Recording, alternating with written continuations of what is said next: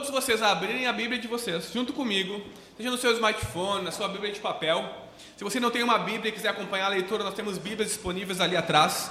Você pode pegar e abrir em Mateus capítulo 7. Evangelho de Mateus, capítulo 7.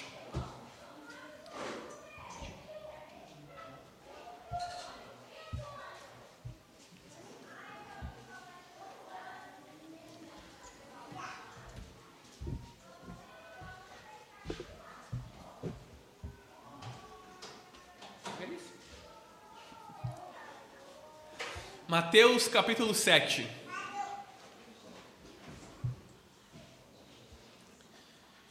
Nós leremos apenas os versículos 13 e 14 nessa manhã.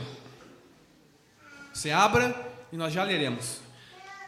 Irmãos, estamos chegando no final do Sermão do Monte, no final da nossa série de exposições do sermão mais famoso de Jesus, conhecido como Sermão do Monte. Nós estamos expondo o Sermão do Monte desde outubro do ano passado, com pausas para mensagens de Natal e de Páscoa. E estamos estudando e meditando no ensino de Jesus há quase nove meses. Glória a Deus por isso. Agora nós chegamos à sessão final da mensagem de Jesus. No versículo 12 do capítulo 7, Jesus conclui o seu ensino do sermão do monte, quando ele resume o seu ensino com a regra de ouro: façam aos outros o que vocês querem que façam a vocês mesmos. E agora então, Jesus, como o excelente pregador que era, vem com uma série de aplicações urgentes para mim e para sua vida. E nessa série de aplicações, ele se vale de alguns pares de alternativas. O primeiro deles, que nós veremos essa manhã, ele fala de dois caminhos e os seus destinos. Capítulo, capítulo 7, versículos 13 e 14. Depois ele vai usar um outro par de ilustrações e falar de duas árvores e os seus frutos. Capítulo 7, versículos 15 a 23. E por fim, no final do sermão, na sua aplicação final, ele vai falar de duas casas e das suas fundações. Capítulo 7, versículos 24 a 27. Nessa manhã nós vamos falar sobre os dois caminhos e os seus destinos. Por isso nós, para isso nós leremos os versículos 13 e 14. Acompanhe comigo a leitura. Diz assim a palavra de Deus: Entrem pela porta estreita, porque larga é a porta e espaçoso é o caminho que conduz para a perdição, e são muitos os que entram por ela. Estreita é a porta e apertado é o caminho que conduz para a vida, e são poucos os que o encontram. Até aí, irmãos. Vamos orar uma vez mais? Vamos curvar nossas cabeças, vamos pedir a graça de Deus sobre nós. Senhor, Senhor, nós carecemos de graça, nós carecemos de misericórdia diária para não sermos consumidos. E agora, mais um domingo, mais um dia do Senhor, nós estamos diante de Ti, da Tua palavra, e te pedimos, fala conosco, abre os nossos ouvidos, abre o nosso coração que o nosso coração tenha uma terra boa, adubada, e que a semente do Evangelho ali plantada prospere a 30, a 60 e a 100 por um, ó Deus, conforme a fé que o Senhor nos dá. Que a tua palavra não seja como pérolas lançadas aos porcos na nossa vida, Deus, mas que sejamos ouvintes sábios que julgam com sabedoria conforme o Senhor. Para a glória do teu nome, para o nosso bem, faz essas coisas, Jesus. Fala conosco nessa manhã. Por meio do teu Espírito, nos dá poder, ó Deus, para respondermos ao Evangelho com fé e obediência. Obrigado. Amém. Amém, irmãos. Irmãos, todos nós gostamos de viajar, não é verdade? Quem não gosta de viajar, que atire a primeira pedra. Ninguém. Todos nós gostamos de passear. E todos nós sabemos que é melhor viajar por estradas amplas, duplas ou triplas até. Ah, a freeway, a rodovia de Porto Alegre até Santa Catarina é uma das melhores do estado, porque ela é extremamente ampla. Você pode viajar na velocidade que você quer, no seu ritmo e ainda dá para curtir a paisagem, não é verdade? Nós não gostamos de viajar com pistas de estrada simples. Por quê? Porque nós temos que ficar atrás de um carro lento. Nós pegamos aquelas filas intermináveis de caminhão e a viagem se prolonga e nós ficamos estressados e as crianças no carro começam a chorar. ah, e não tem paisagem para ver, porque é caminhão na frente, é caminhão atrás, é caminhão do lado, e nós ficamos estressados.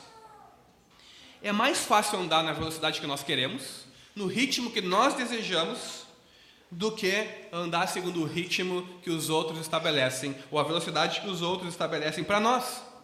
E quem gosta de viajar e tem carro e dirige, sabe que existem várias placas de aviso na estrada, né, que vão desde limite de velocidade, pardal à frente, até uh, placas que sinalizam locais para refeições e também o famoso banheiro, né, pausa para ir no banheiro durante a viagem. Essas placas, elas sinalizam o caminho, elas explicam o que há à frente. Jesus, ele termina o seu sermão do monte com um conjunto de placas de aviso para os seus discípulos. E ele coloca esse conjunto de placas no caminho que eles estão começando a trilhar, para que eles saibam o que os espera, para que eles sejam avisados. Jesus sabe que eu e você somos peregrinos aqui nessa terra. Este não é o nosso lar, este não é o nosso destino final. Nós somos peregrinos que trilham o caminho para o reino de Deus ou o caminho para a perdição eterna. E ao longo da nossa jornada, nós precisamos de placas de sinalização para não nos perdermos do caminho. A passagem que lemos agora serve como essas grandes placas de sinalização que ficam nas rodovias mostrando que faltam tantos quilômetros para nós chegarmos ao nosso destino, mostrando que à frente há uma curva perigosa, seja para a direita ou para a esquerda, que há o famoso banheiro e alimentação mais logo à frente, ou um lugar para abastecermos o carro, ou o limite de velocidade. A passagem que lemos serve como placas de sinalização, placas grandes, onde todos os viajantes passam e leem, indicam o caminho que nós devemos seguir.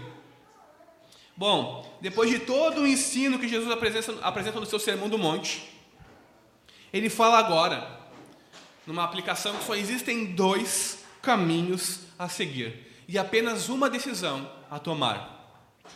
Nós temos aqui o grande dilema apresentado a todos nós cristãos.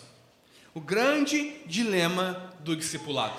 Ou nós vamos trilhar o caminho do discipulado, ou nós vamos trilhar o caminho da autossatisfação o nosso próprio caminho, da autorrealização, do desejo próprio. A questão que nós temos diante de nós é: qual caminho nós vamos trilhar? Só há dois caminhos e só há uma decisão a tomar. E é por isso que é um dilema, porque é um dilema, você não pode escolher as duas opções. Num dilema, ou você abre mão de um e escolhe o outro, ou escolhe o outro e abre mão de um. Você não pode ficar com as duas coisas. Não é como, por exemplo, um falso dilema, que você tem que escolher entre verde e amarelo. Há outras coisas, você pode escolher rosa, você pode escolher azul. Vejam, escolher entre verde e amarelo é um falso dilema, mas aqui nós temos um dilema genuíno. E o, dilema, o grande dilema para todos nós cristãos, que é o dilema do discipulado: qual caminho nós vamos trilhar? Porque só há dois caminhos. E se você trilhar um, você não pode ir pelo outro. E se você trilhar aquele, você não pode ir por esse. Essa é a grande questão que nós temos diante de nós. Vamos trilhar o caminho do amor e o caminho da vida ou o nosso próprio caminho? Vamos trilhar a estrada pavimentada por Jesus, por mais difícil que ela seja, ou vamos pavimentar e trilhar a nossa própria estrada, o nosso próprio caminho? Irmãos, Jesus, nesses dois versículos, usa de imagens e retórica extremamente fortes. Há só dois caminhos, caminhos a porta estreita, a porta larga. A vida e a morte, há muitos e há poucos. Ele está chamando a atenção dos seus discípulos e a nossa hoje para a importância daquilo que ele está falando. Jesus fala, esses dois versículos de quatro pares de alternativas. Ele fala de duas portas, a porta larga e a porta estreita. E com isso ele diz que não existem outras portas. Jesus fala de dois caminhos, o caminho amplo e o caminho apertado. E com isso ele diz que não existe uma terceira via. Jesus fala de dois destinos: a perdição ou a vida eterna. E não existe terceira alternativa. Jesus fala de duas multidões: os muitos e os poucos. E com isso ele quer dizer que não existe grupo neutro. Vamos começar nessa manhã examinando desses quatro pares de alternativas que Jesus está falando, começar examinando as duas portas. Irmãos, Jesus diz no Evangelho de João, num dos sete uh, famosos Eu Sou de Jesus, e nós já tivemos uma série de exposições sobre os sete Eu Sou de Jesus antes do Sermão do Monte, então os irmãos que são membros daquela igreja se lembram que Jesus, num dos, dos seus ditos de Eu Sou, ele diz o que? Eu sou a porta. Jesus é a porta pela qual devemos passar. Jesus é a porta da qual ele está falando. Ele próprio é a porta da qual ele está falando. Em 10, 9, no Evangelho de João, no capítulo 10, versículo 9, Jesus declara: Eu sou a porta. E ele continua: Todos que passarem por ele serão salvos. O que Jesus está dizendo é o seguinte: que se alguém quer entrar no reino de Deus, tem que passar por meio da porta, por meio de Jesus. E quem entra no reino de Deus é salvo. Agora a pergunta é: salvo de quê? Eu não preciso ser salvo, eu tenho um emprego, eu tenho uma família, eu estou bem, eu tenho reserva para o futuro, a minha aposentadoria está garantida, eu preciso ser salvo de quê? A minha vida é boa. Você precisa ser salvo, todos nós precisamos ser salvos da ira vindoura de Deus, da condenação eterna por causa de nossos pecados. Precisamos ser salvos do sofrimento eterno de passar a eternidade afastados de Deus. Por isso que Jesus encarnou, morreu e ressuscitou para que eu e você sejamos salvos da ira vindoura de Deus. Nas palavras de Jesus, ao entrarmos pela porta larga, nós vamos para esse caminho, o caminho da perdição, o caminho da ausência de Deus por toda a eternidade. Jesus é a única porta de acesso a Deus e ao reino de Deus. Como porta, ou como a porta, Jesus é aquele por meio de quem se tem um verdadeiro acesso a Deus. Jesus, pelo seu sangue, pavimentou um acesso novo e um caminho vivo que eu e você podemos trilhar até Deus por meio da sua morte e ressurreição. Irmãos, se só há um caminho até Deus, que é Jesus, se nós temos que passar pela porta que é Jesus, isso significa que a moralidade, sermos bons, não cometemos adultério, não mentirmos, não matarmos, não roubarmos,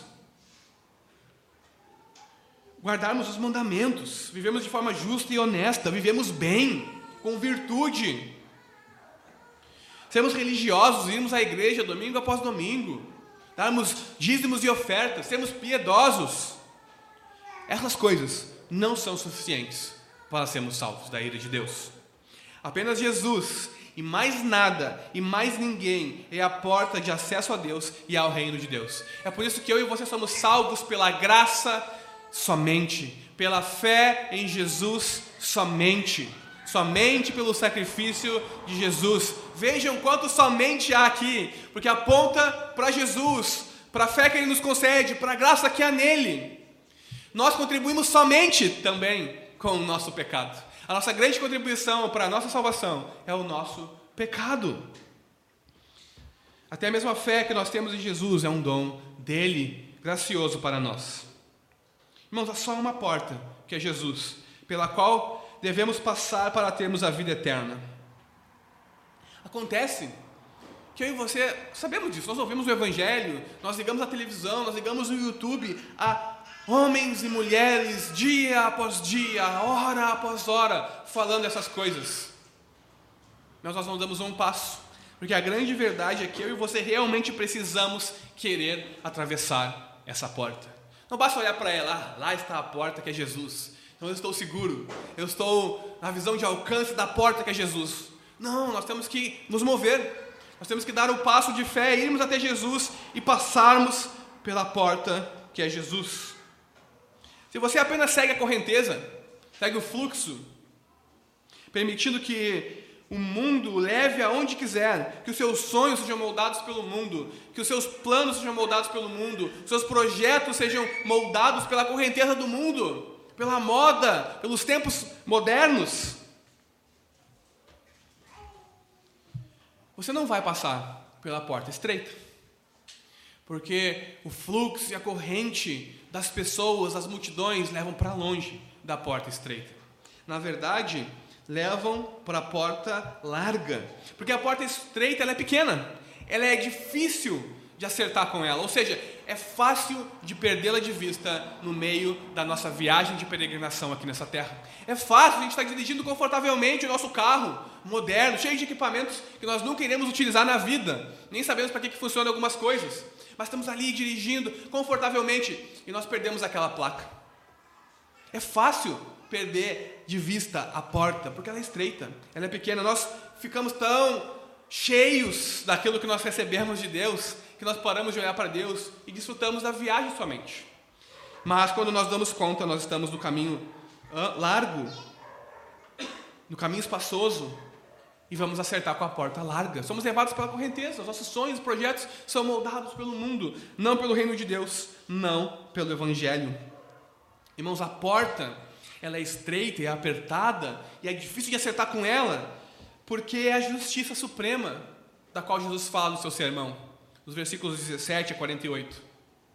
De amar os inimigos e não odiar, de amar a Deus acima de todas as coisas, é a justiça mais profunda daqueles atos de piedade não hipócritas que Jesus fala no capítulo 6, versículos 1 a 18. É a justiça sincera e que busca Deus honestamente em oração é viver de um modo sábio em nossos relacionamentos e juízos, como no capítulo 7 até o versículo 11. Não é viver de acordo com os nossos próprios padrões e segundo o que nós achamos melhor, mas de acordo com o ensino de Jesus, de acordo com o evangelho do reino. Agora, a boa notícia do Evangelho é que, por mais difícil que seja passar pela porta estreita, por mais difícil que seja, quem passar por ela ou seja, passar pela porta que é Jesus, confiar em Jesus, depositar a sua fé em Jesus, achará pastagem do outro lado. É isso que Jesus nos diz lá no Evangelho de João: olha, eu sou a porta. Quem passar por mim vai achar pastagem. Isso significa o quê? Que será salvo, mas não que somente será salvo, como também terá vida e vida de verdade, alimento genuíno para sua alma, vida genuína no seu espírito. Deleite espiritual, a nossa alma, o nosso ser será cheio de satisfação, terá satisfação plena e as necessidades mais profundas do nosso ser, que são de comunhão íntima com alguém, e esse alguém é Deus, será satisfeita. Você já parou para pensar que a nossa busca é sempre por compartilhar a nossa vida? Tudo que nós fazemos é para compartilhar a nossa vida, para ter comunhão íntima com alguém, seja no casamento, seja na criação de filhos, seja na amizade. É por isso que a amizade é um deleite, porque nós temos comunhão íntima com alguém, não há aquela troca. Eu só tenho essa amizade porque eu faço algo, não, mas porque pessoas se amam e desfrutam da companhia uma da outra, das outras. Isso aponta para nossa maior e profunda necessidade. Nós precisamos da companhia de Deus. Nós precisamos da amizade de Deus. Nós precisamos de Deus. E somente quem tem Deus e tem comunhão com Deus tem a sua vida cheia de satisfação, de alegria, de paz. Está um caos lá fora. O mundo está acabando. As coisas não estão dando certo na minha vida, as minhas finanças estão indo por água abaixo, mas eu tenho paz. Eu tenho satisfação. Eu sei que o meu Deus cuida de mim. Não importa a provação, não importa o vale, ainda que eu ande pelo vale da sombra da morte não temerei mal algum. Por quê? Porque Deus está conosco. A sua vara, o seu cajado, o seu bordão, dependendo da sua versão, nos consolam. Nós temos satisfação. Vejam, é isso que Jesus está dizendo. A porta é estreita, é difícil de acertar com ela. Não é todo mundo que acerta, mas quem acerta tem a recompensa da satisfação e da vida eterna. Agora, a porta é espaçosa, ela não oferece isso.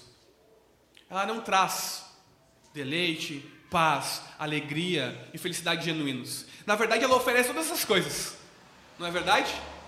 Com riqueza material, com sexo, com uma vida imoral, para você viver segundo os seus padrões. As promessas são essas, as promessas da porta espaçosa, da porta larga são essas.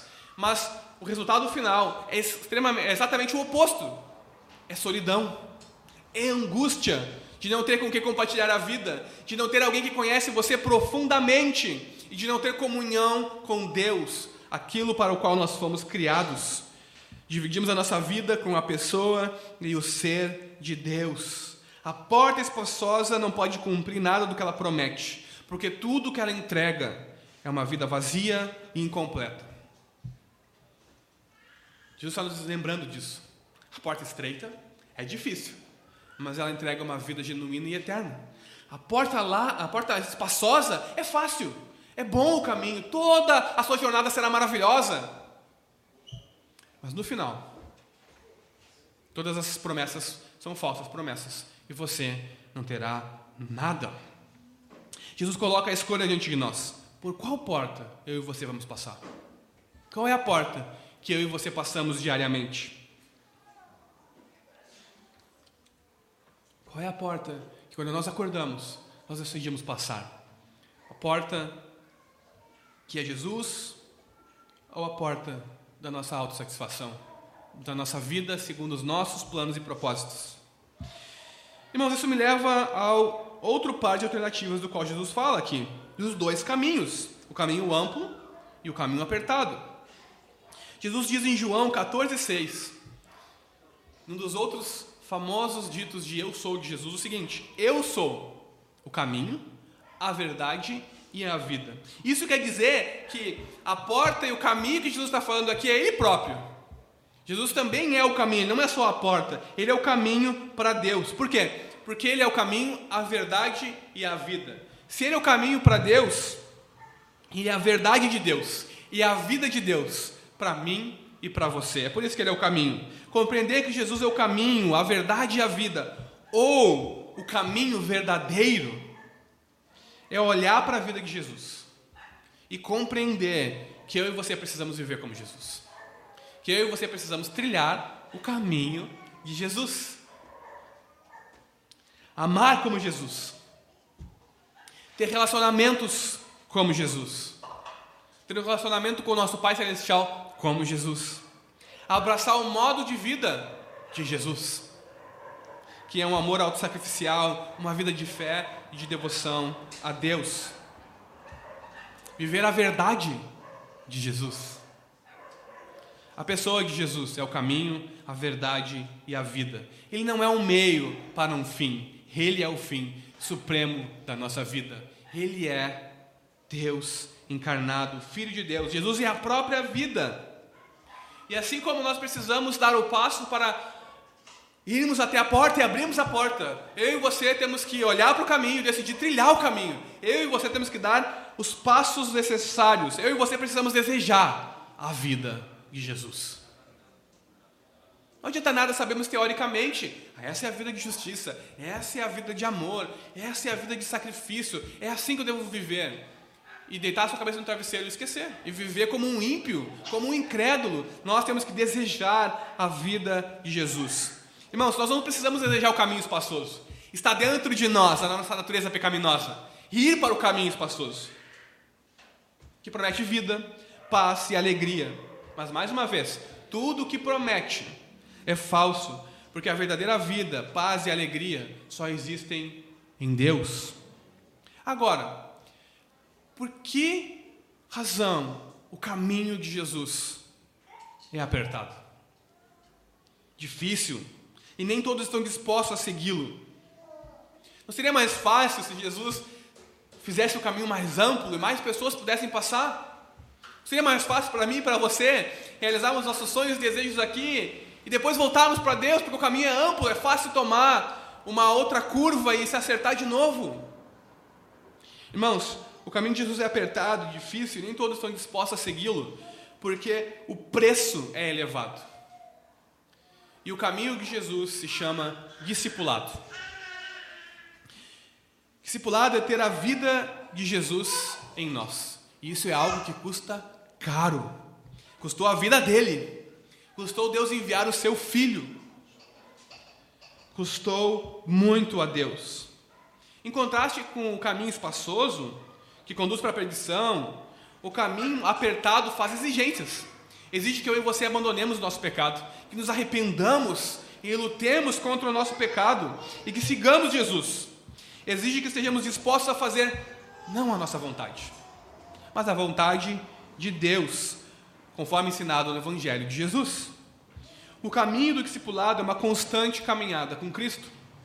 É trilhar o caminho apertado do qual Jesus fala aqui. Irmãos, nós não nos convertemos. Viemos à igreja, ouvimos o Evangelho. Ah, entendi. É assim que funciona, maravilha, eu quero. Então você vai lá e faz um curso de discipulado, uma classe de novos membros, e então você recebe um carimbo de discípulo de Jesus. O discipulado não é um curso. O discipulado não é uma classe da igreja. O discipulado não é um conjunto de doutrinas que você aprende na escola bíblica, ou uma série de requisitos que você deve preencher para ser membro da igreja e considerado discípulo de Jesus. O discipulado é seguir atrás dos passos do próprio Jesus. E isso dura a vida inteira. É trilhar o caminho apertado do qual Jesus fala. E é por isso que é difícil, porque envolve negar a nós mesmos, envolve tomar a nossa cruz e seguirmos a Jesus, dia após dia, após dia, após dia, após dia, até que morramos ou que Jesus venha e faça novas todas as coisas. Mas por que muitos cristãos hoje rejeitam o discipulado? Porque muitos preferem o caminho espaçoso. Porque assim como para as pessoas, para mim e para você, é melhor viajarmos por uma estrada ampla, com bastante paradas e belas paisagens, não ficarmos atrás de filas imensas de caminhão.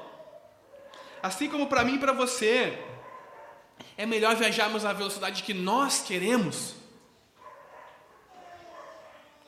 Assim como para mim e para você, é melhor escolhermos o caminho que queremos, que haja uma opção de vários caminhos.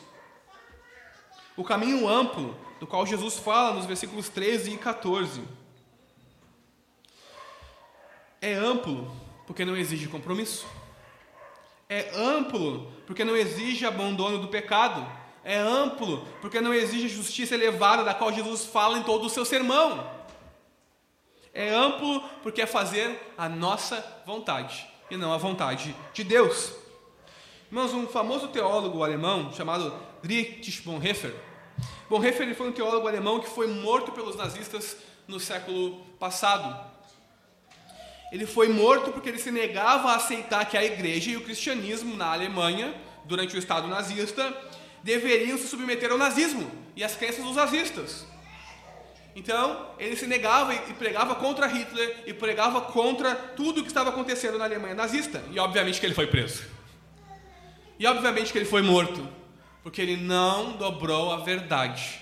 Ele andou pelo caminho apertado, pela porta, pela porta apertada e pelo caminho estreito.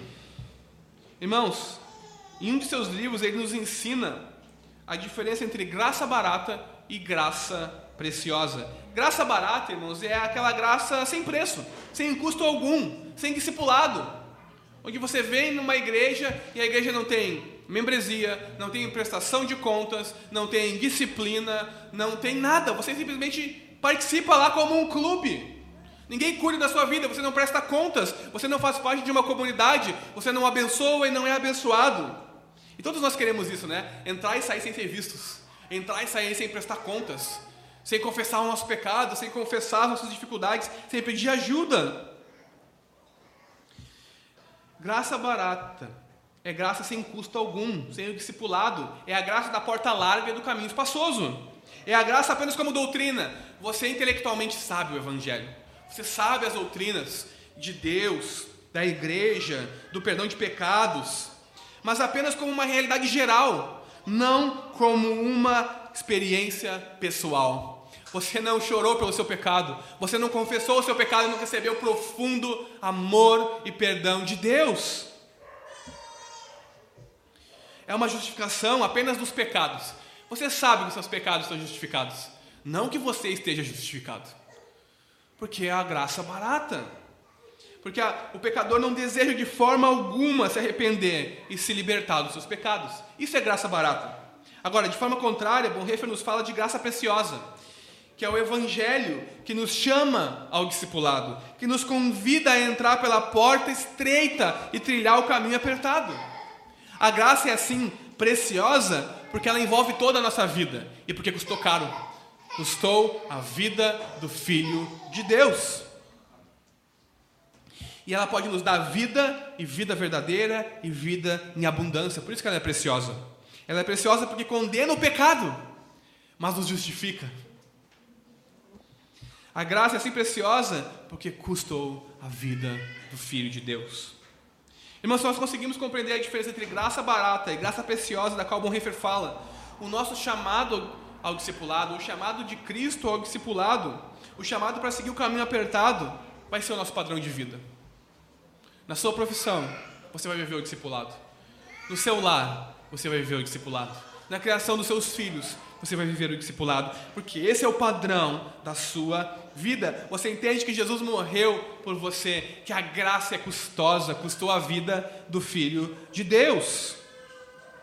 E você compreende que não há outro caminho, não há justiça própria, não há atos de bondade, não se pode comprar a Deus com seus dízimos e ofertas. Não se pode de forma alguma ganhar o favor de Deus ou ser salvo.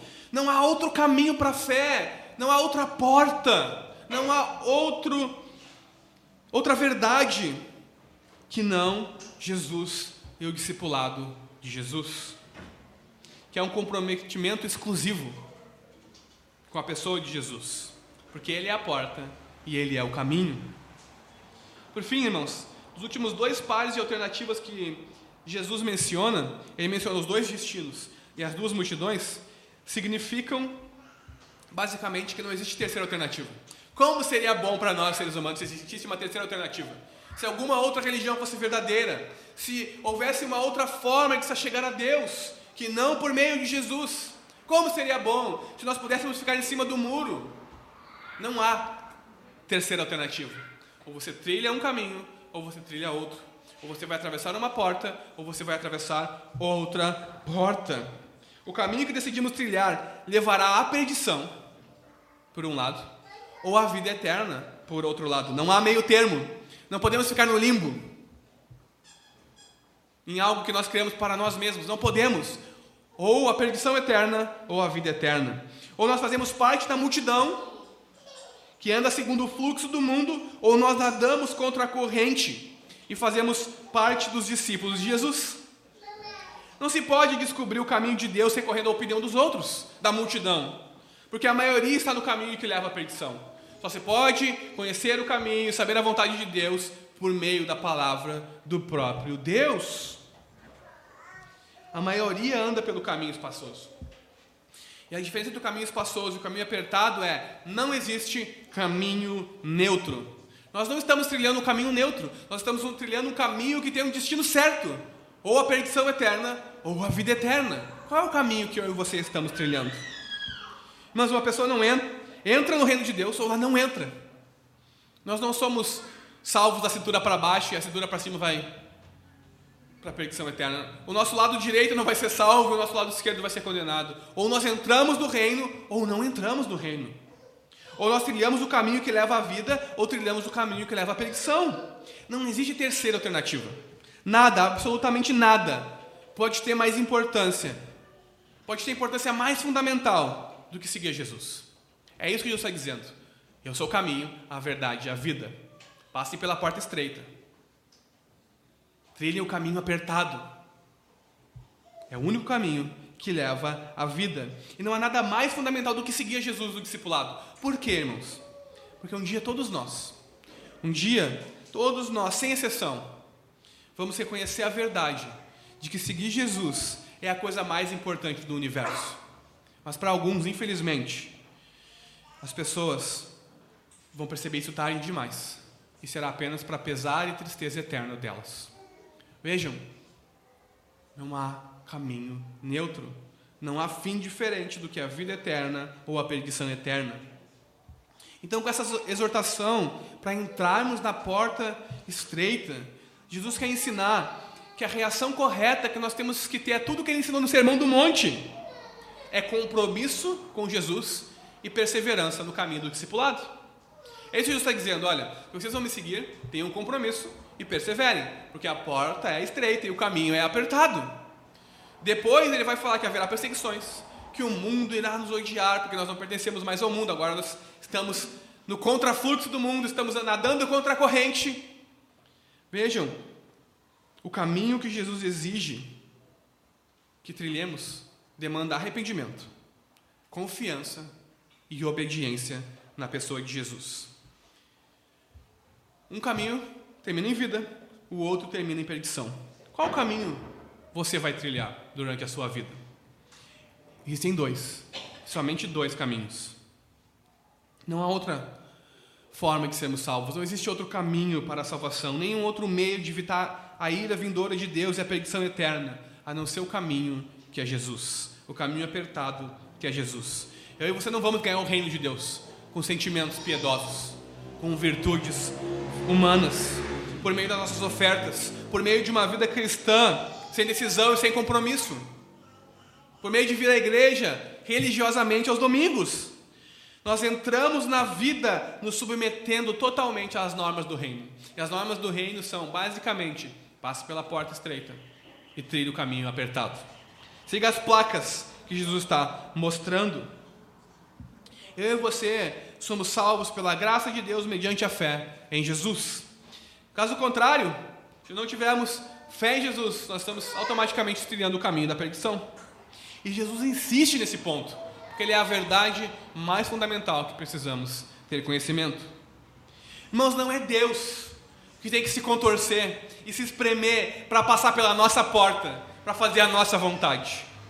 Não, nós é que temos que nos contorcer, nos espremer, deixar coisas de lado para podermos passar pela porta de Deus.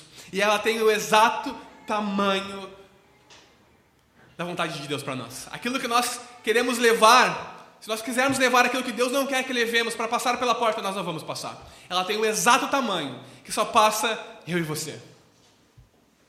Não aquilo que nós queremos levar junto. Não os nossos sonhos e projetos, senão os sonhos e projetos de Deus, senão aquilo que Deus quer que levemos. Nós é que temos que nos contorcer, nos espremer para passar pela porta estreita. Não se esqueça disso. Não é Cristo que tem que se conformar à sua vida, aos seus projetos, aos seus planos, à sua profissão. Você é que tem que se adequar e se conformar à vontade de Deus. Deus é soberano, não você. Ele é a porta estreita. Ele é a vara de medir, não nós. Agora, a verdade é que ninguém de nós é capaz, por si só, de entrar pela porta estreita e trilhar o caminho apertado. Sem Jesus, eu e você já estamos perdidos, porque eu e você estamos mortos em nossos delitos e pecados. É a morte e a ressurreição de Jesus, em meu e em teu favor, que nos faz ter o desejo que precisamos ter, de nos contorcermos, de deixarmos coisas no meio do caminho para passarmos pela porta estreita e que nos dá forças para trilharmos o caminho que é árduo, que é estreito, que é difícil. A porta é estreita e o caminho é apertado. Mas Jesus diz: se você está cansado, venha a mim. Se o seu fardo é pesado, venha a mim. Se o seu jugo é pesado, venha a mim, porque o meu jugo é leve e o meu fardo é suave. Vejam, nós vamos abrir mão do nosso fardo pesado, do nosso jugo pesado, abrir mão de muitas coisas para passar pela porta e trilhar o caminho árduo. Nós vamos trocar pela comunhão com Deus, pela comunhão com Jesus, pela vida e vida em abundância, por alimento genuíno para nossa alma. A porta é estreita, o caminho é apertado, mas em contraste, se você passa pela porta estreita, você vai ter a verdadeira liberdade dos filhos de Deus, a amizade e a companhia do próprio Jesus, e a vida em abundância que Jesus oferece, que é uma vida espiritual próspera, onde você encontra plena satisfação e o vazio inquietante que atinge todos nós seres humanos é preenchido pelo amor e pela graça abundante de Deus, que deu o seu filho para morrer em nosso lugar. Uma nova vida, onde Deus está reconstruindo tudo à sua semelhança, onde em breve novos céus e nova terra serão construídos e não haverá mais pecado, morte, luto, dor. Onde receberemos um novo nome, um novo corpo, a justiça dele será plena em nós e nós viveremos com ele para sempre em alegria. Você estará com Jesus e terá um amigo verdadeiro por toda a eternidade. A porta é estreita, o caminho é apertado mas se nós passarmos por Ele, teremos Jesus. Então nós temos tudo o que nós precisamos. Irmãos, que Deus nos abençoe. e que nós possamos escolher o caminho do amor. Nós temos que querer escolher o caminho do amor e da vida, para que o nosso destino seja a vida eterna. Para trilhar o caminho espaçoso, para passar pela porta ampla, nós não precisamos fazer nada, é só seguir o fluxo da vida, da nossa natureza pecaminosa e caída. Mas nós precisamos entrar na porta que é Jesus e trilhar o caminho apertado do discipulado. Que Deus nos conceda a graça de entrar por essa porta e encontrar verdadeira satisfação e plenitude de vida em Jesus. Amém? Deus coloca diante de nós dois caminhos. Qual nós iremos trilhar? Vamos orar?